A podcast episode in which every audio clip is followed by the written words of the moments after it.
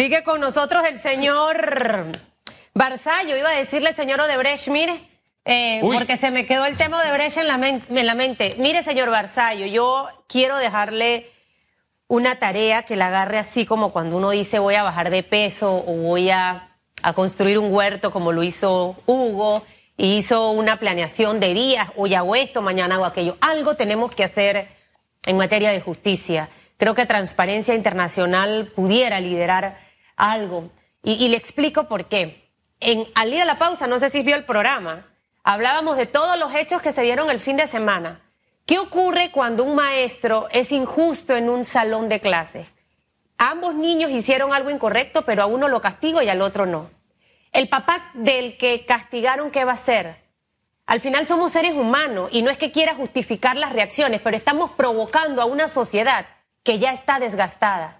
Estamos motivando a una sociedad a decir y hacer cosas que probablemente no están bien. Pero si yo veo que para unos sí y para otros no, ¿en qué clase de país vamos a terminar? Esa es mi preocupación, porque las cosas tienen que ser de una manera justa. Así que llévese eso, miremos, revisemos a ver qué va a ocurrir. Creo que el precedente que marque Odebrecht va a ser importantísimo para trabajar una agenda ir cumpliendo con esos, con esos tiempos. Odebrecht es uno de los casos. Veremos qué ocurre.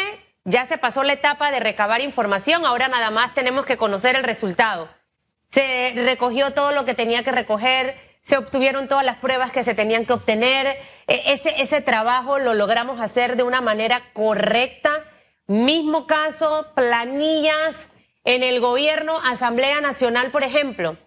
Vimos la administración pasada todo el escándalo y al final nunca se, pudo obtener las cajas. Yo no sé si recuerda que llegaba Humber a la asamblea y Nanay. Entonces, es como, como un copy-paste de un guion que vivimos los panameños todos los días de nuestra vida. Todos. Sí, eh, esa tarea ya hemos hecho algunas, eh, algunos pasos. Eh, le cito, por ejemplo, primero hay que medir todo y entender dónde estamos, porque lo que sabemos es porque lo estamos viviendo, pero eso se puede eh, poner de una manera ordenada para luego preguntarse por qué de las cosas y buscar solucionarlo. son tres etapas. Y hay números importantes. Panamá está marcando eh, punto 33, escuche bien, punto 33 de 100 en siete indicadores sobre justicia penal eh, que se hace cuando se hace el análisis del Estado de Derecho en el mundo en el año 2020. Esa es una nota que no hay que explicarla mucho, es muy, muy, muy deficiente. En el índice de competitividad de 2019 hay 141 países en el mundo que se eh, miden. Panamá es el 129 de 141. Solo hay 12 que están más deficientes que Panamá en el concepto de independencia judicial. ¿Qué significa eso? Eso es la medición que se hace desde afuera, no lo hacemos nosotros mismos, sino desde afuera, de cómo nos ven y por qué nos ven así porque los resultados que nosotros estamos conversando hoy y todos los días arrojan ese tipo de eh, índices que, que no son satisfactorios. ¿Qué hacer para cambiarlo? Hay varias cosas que hacer. Una es necesaria pero totalmente insuficiente. Cambio de leyes. Eso es un engaño, ya que si se cambian leyes pero se hacen, uno, mal desde el inicio para que no se puedan cumplir, lo que postergamos es la frustración del día que felices decimos que se aprobó tal ley, cuando tratamos de usarla años después decimos, pero esa ley tenía un párrafo que excluía lo que queríamos que se lograra. Entonces, la ciudadanía tiene que despertarse, ver lo que está haciendo la Asamblea, ver eh, las leyes poco importantes que se están promoviendo, pedir que se hagan las leyes que son importantes y exigir como ciudadanos, como electores, que eso se haga. Es el único mecanismo que se conoce en la democracia, no, hay otro. Eh, lo demás se sale del sistema y, pocos eh, quieren eso. Entonces, el ciudadano tiene que ser exigente, tiene que ser cívico y tiene que pedir. Hay bastante gente que sabe lo que hay que hacer, lo que pasa es que no quiere hacerlo por X o Y razón y hay que lograr la motivación suficiente para ese cambio. No es fácil. Si fuera fácil no estaríamos hablando de esto un día sí, un día no. Pero hay que intentarlo y tenemos que ser cada día más los interesados porque si no, el país se nos va de las manos. Eh, yo siempre hago referencia a la historia de los edificios donde están nuestros órganos del Estado, ¿no? Eh, donde está el Ejecutivo era un depósito, un depósito de aduana, ¿no? Entonces de pronto uno entiende que hay cosas que van como lentas en diferentes gobiernos, en algunas super en algunos super lentos, ¿no? Uno va a la asamblea, ahí había un zoológico antes de que la asamblea se levantara. Pero si va a la corte, ahí antes había un hospital y uno tiene la sensación de que, la, de que nuestra justicia no sale de, de estar metida en un hospital. La última decisión, se cae todo lo que se había levantado por parte del Ministerio Público, todo un edificio de acuerdos, medidas cautelares, etcétera, relacionadas con el caso FCC, por una decisión en la Corte que de manera continua se fija más en las tildes que en el fondo de los procesos y que de manera continua parece inclinar la balanza hacia los poderosos, los poderosos que a propósito caen e, en otros países, pero acá, y estoy hablando en este caso ahora del FCC, en otros países queda todo el descubierto, pero acá en nuestra corte como que le tira un manto de invisibilidad como el que tenía Harry Potter, más o menos como ese, para protegerlos. Eh, pero esa es mi opinión, quiero conocer la suya, por favor. Con mucho gusto y se la puedo dar con lujo de detalles porque nos, nos confundimos porque el tema da para confusión. Vamos a tomar un ejemplo concreto. Los amparos que están presentándose por las medidas de falta de movilidad, el toque de queda, cuarentena, como quiera llamarlo, que se dieron desde marzo, ciudadanos proactivos presentaron a través de abogados eh, amparos. ¿Qué sabemos o qué leemos nosotros como ciudadanos? Y ahora después pongo el sombrero de abogado que los amparos fueron negados porque no se adjuntó la copia del decreto, que los amparos fueron negados porque el decreto ya no estaba vigente, que fue reemplazado por otro, que los amparos se negaron por forma. Bueno, el mensaje de fondo es que contra esa medida, el decreto que ordenó la cuarentena, no cabe amparo, porque lo ha dicho la Corte y porque así lo dice la ley. Ahí sí debía empezar la noticia. Y negarlo porque no se dan las copias es lo que señala la norma y eso hay que solucionarlo es cambiando la norma que es del año, una de ellas, no en este caso, es del año 43. La fotocopiadora se inventó en el año 1938. Cuando se escribió la ley de 43 tenía cinco años fotocopiadora. Hoy ya la gente no habla de fotocopia, todo es digital. Entonces, estamos en un mundo atrasado donde el proceso hay que decirle al jugador que la ley que la puede buscar en la Gaceta Oficial Digital, él tiene que pedir que le den una copia una ley que él sabe que existe porque tiene encerrado al jugador y a toda su familia. Él conoce que esa ley existe porque ese decreto, para ser técnico, porque le está afectando su vida personal. Pero la ley le exige que pida la copia autenticada con sello y firma del el certificador de la Gaceta Oficial. Usted ve lo absurdo donde nos lleva la ley. Hay que cambiarla. ¿Quién la puede cambiar? El órgano judicial tiene iniciativa legislativa, artículo 165 de la Constitución si ellos tienen que fallar así porque los obliga la ley, al día siguiente debían dictar el proyecto donde dijeran, cámbiese esto y se modernice el sistema para que estos absurdos no se den. Pero si no se quiere, no se hace y nos quedamos empantanados en un tema que es frustrante para el ciudadano promedio eh, que ve esto y no lo puede creer. Entonces, hay tecnicismos, pero están provocados por un sistema perverso que se hace así para que llegue a esos resultados y lo peor es que no queremos cambiarlo. Entonces tenemos lo peor de dos mundos. Tecnicismo provocado por el sistema y acuerpados y avalados por funcionarios. Señor Barzallo, porque si al final yo estoy viendo que esto ocurre, eh, yo también puedo provocar el cambio.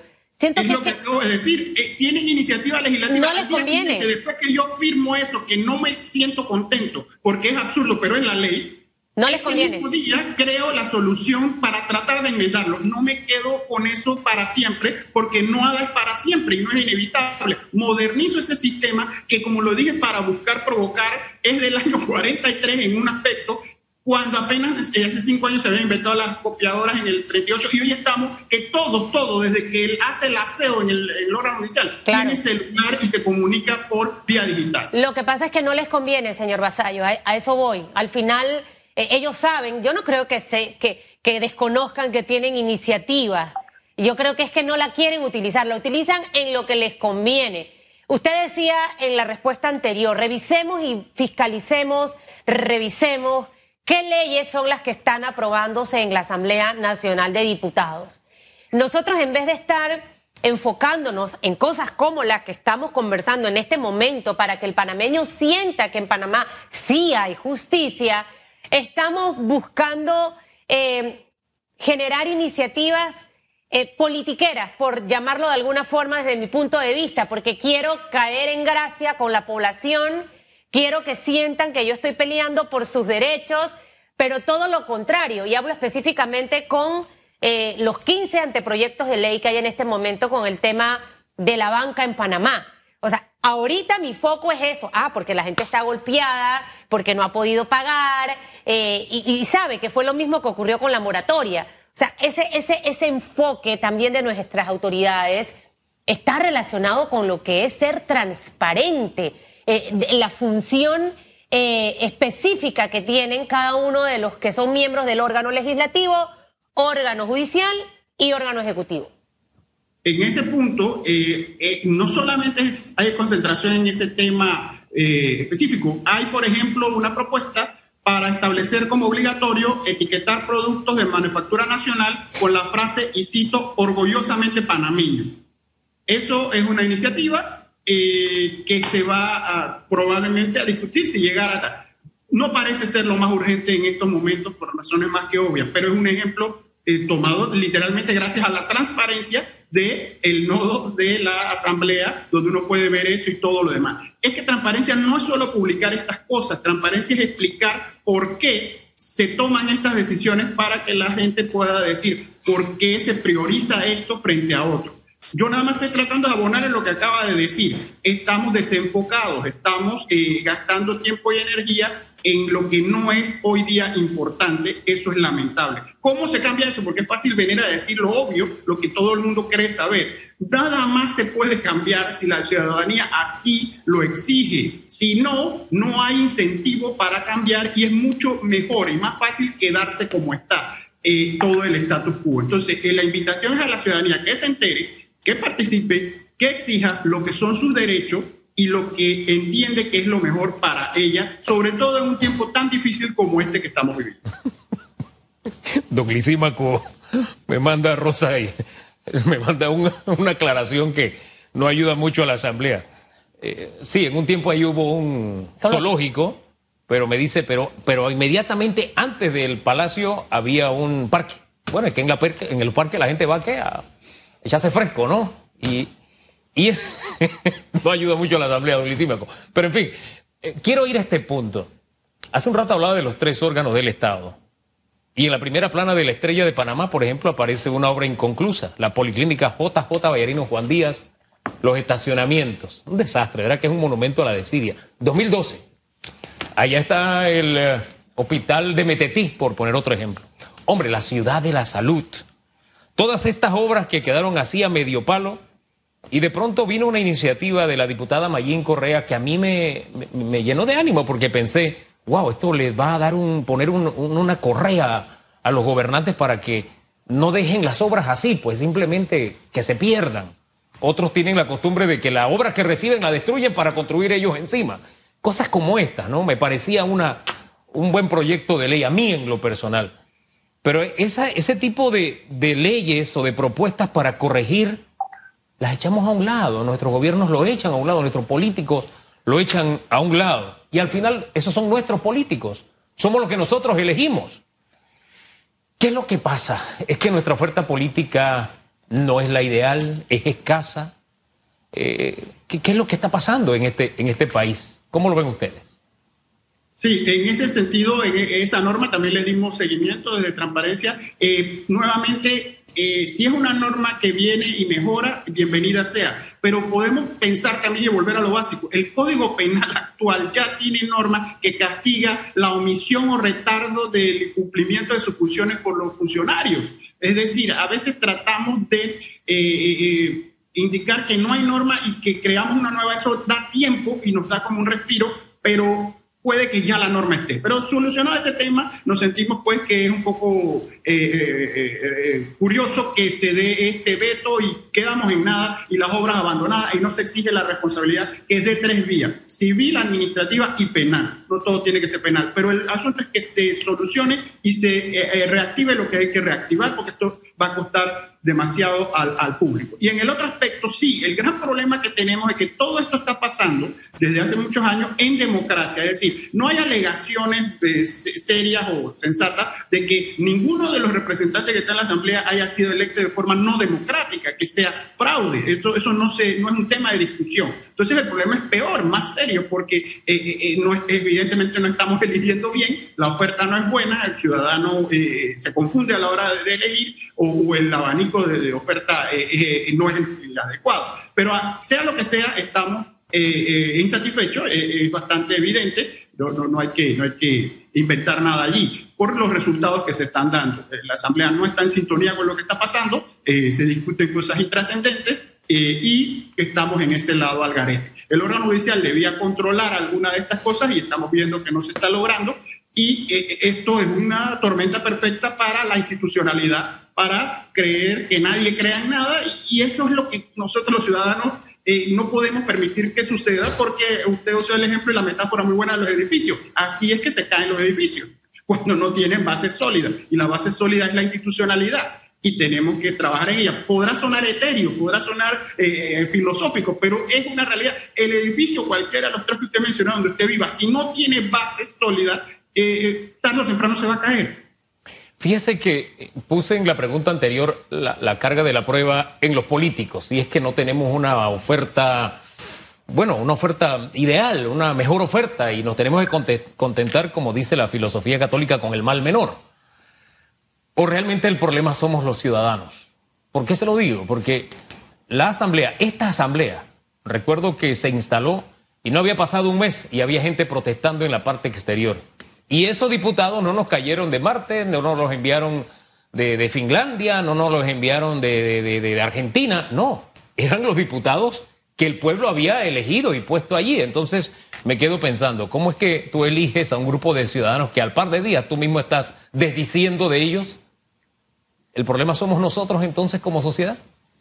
Sí, yo tengo que coincidir, somos nosotros. El, riesgo nada más que de ese análisis, que es el correcto, es que nos lleva a una especie de suerte de ovejina, donde todo el mundo es responsable y nadie es responsable. Entonces eh, hay que matizar, hay unos más responsables que otros. ¿Y por qué son unos más responsables que otros? El que asume la función pública hace todo un protocolo y un juramento, donde dice que va a cumplir. Entonces eh, eh, se diferencia del ciudadano que está fuera en el mundo privado, que, tiene otras responsabilidades. Sí, todos somos responsables al final, pero hay unos más responsables que otros, hay unos por hacer, por no hacer. La omisión es tan importante como el hacer. A veces el hacer es un problema, pero el no hacer también es importante. Entonces la ciudadanía tiene que eh, interesarse volverse más cívica. Por eso ninguno de estos principios solo funcionaría si no hay ciudadanía detrás que lo exige, que sea seria y que sea como comenzó este análisis, que es no pidiéndole a otros lo que no está dispuesta a hacer ella misma, porque eso se llama doble moral. Ahora, esa doble, esa doble moral también, señor Barzallo, es por la falta de educación que ha recibido nuestro pueblo. Y sinceramente es una de las estrellas del gobierno. Hacia allá debemos ir y, motivar a otros sectores también a educar a la población. A mí me da lástima ver a panameños humildes en la sede del Tribunal Electoral para ir a inscribirse a un partido político. Eh, se dejan tomar fotos, videos y todo lo demás. Probablemente por unos 20, 50 dólares. No creo que más de eso se le dé a una persona por inscribirse en un partido político. Pero esa persona piensa que con esos 50 dólares, señor Barzallo, su vida está resuelta. Y no es así. Entonces se dejan enamorar de estos políticos perversos eh, y caen en ese sistema y por eso tenemos la asamblea que tenemos. Con una bolsa de comida, con lente, con lo que sea, ellos se las arreglan para poder convencer a la población. Necesitamos educar a nuestra población rumbo al 2024. No podemos permitir, señor Basayo, que más políticos golpeen la institucionalidad, porque eso tiene una intención yo la golpeo para aprovecharme de eso y volverme más populista con mis propuestas y convertirme en ese líder. Yo siento que hacia allá muchos de nuestros políticos están trabajando la psicología de nuestro país. A mí me gustaría eh, conocer su opinión porque lo he visto a lo largo de esta pandemia mucho y ahora con el tema de la iniciativa esta de los bancos lo reitero nuevamente y luego me pregunto por qué el presidente vetó la, propuesta de Mayín Correa. ¿Cuáles fueron las razones?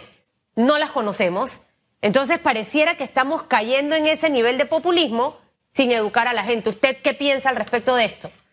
Bueno, tengo nuevamente que coincidir felizmente con el tema de educación. Es algo que todos pensamos que es lo más importante porque no solo lo pensamos, lo hemos vivido. Uno puede estar aquí probablemente porque se educó y alguien se interesó que uno se educara. Y uno imita a alguien que le pareció que lo había hecho bien. Y otras personas no tienen ese beneficio, esa oportunidad y no están eh, debidamente eh, educadas y poco pueden saber por dónde andan las cosas. Pero dicho eso, también hay que ser bien, bien sinceros de que hay gente muy bien educada educada, con mejor eh, eh, eh, educación, que son delincuentes fraudulentos antiéticos, porque se sabe también por múltiples estudios que el solo conocimiento, solo el conocimiento de lo que es lo que hay que hacer no es suficiente. Hay elementos que afectan a la gente en cómo se comporta, como por ejemplo en los tiempos, el apuro, las ambiciones, la, motivación que uno tenga, el lado donde uno esté la ecuación. Eso se llama la ética del comportamiento y ha sido estudiada profusamente con experimento y con práctica en el sentido de que una persona que es muy buena y que se sabe todas las reglas, las puede violar si se encuentra en una situación que casi que eh, conduce a que las viole. Entonces, ¿qué es lo, ¿cuál es la lección? Hay que evitar esas condiciones no la ambición es lo que eh, eh, acaba con mucho. Eh, la ambición desmedida, no la ambición natural de mejorar, sino una ambición desmedida, el siempre querer tener más, el, siempre un asunto enfermizo. los tiempos, hacer todo apurado, hacer todo porque el mundo se acaba mañana. la motivación, el estar, lo que acabamos de hemos dicho muchas veces, el ponerse de un lado y jugar duro y cuando uno le toca en ese lado, el jugar suave. Eso no funciona. Entonces, coincido con usted la educación, pero eso la educación comienza hoy y veremos los resultados en un buen rato. Para mañana no se soluciona con educación, sino así que el tema tiene que atacarse en varios momentos y por varias formas simultáneas. Una no excluye a la otra, no es que hay que escoger de que si me educo no hago lo otro y si hago lo otro no me educo. Eh, eh, educación es fundamental, educación en civismo, en, ciudadanía, no solo en ciencias duras. Para concluir, está el tema de la caja de seguro social. A propósito de la Asamblea, surge una propuesta que pone sobre la espalda de la caja de seguro social prácticamente todo lo que es atención en salud. Ahí en Bochinche le tengo un datito sobre este tema porque ya en el Ejecutivo recibe información de que no, no, no va a ser. No, no, no va a ser aceptado por el Ejecutivo esta propuesta, pero de todos modos, esa desconexión de pronto de la Asamblea con temas que tenemos que debatir y discutir entre todos o con temas que no son importantes, eh, para este momento y eh, la caja de seguro social que está enfrentando la encrucijada. Son dos cosas en una para concluir, don Carlos.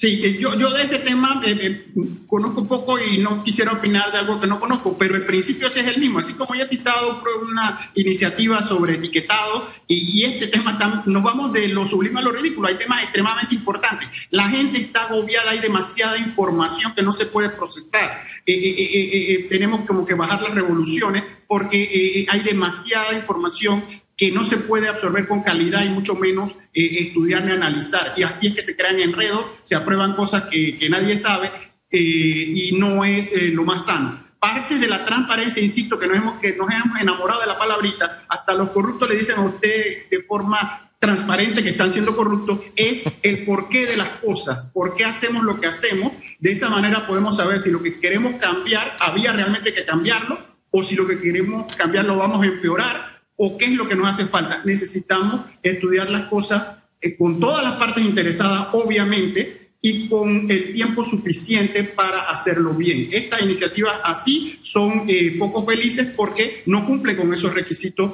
de suficiente análisis y estudio y lo que se hace apurado sale mal. No, y lo triste es que evidentemente sectores que quieren mostrarse como que pensando ya en las próximas elecciones. Yo soy el bueno, los demás son los malos. Y así no funciona un país. Tenemos que en algún momento despertar y tener sentido de país, ver la república, la construcción de nuestra república, en fin. Pero bueno, dejemos las cosas por hoy hasta ahí, don Carlos, ¿le parece? Gracias. Se lleva la agenda. Llévese la agenda. Eh, yo siento que la asamblea anda sin agenda. Uno sabe lo que uno va a hacer en una empresa. Estas son mis metas de la semana, son mis, mis enfoques, cuál es mi plan de acción. Es lo mismo que debe ocurrir en la asamblea. Llévese la agenda Señor Barzallo, vamos a, ver si cambia la cosa antes que me muera. Eso falta mucho. no importa, pero uno nunca sabe. Hay esperanza, tenemos que tener esperanza y seguir ahí como la gota. Gracias, don Carlos. Buen día.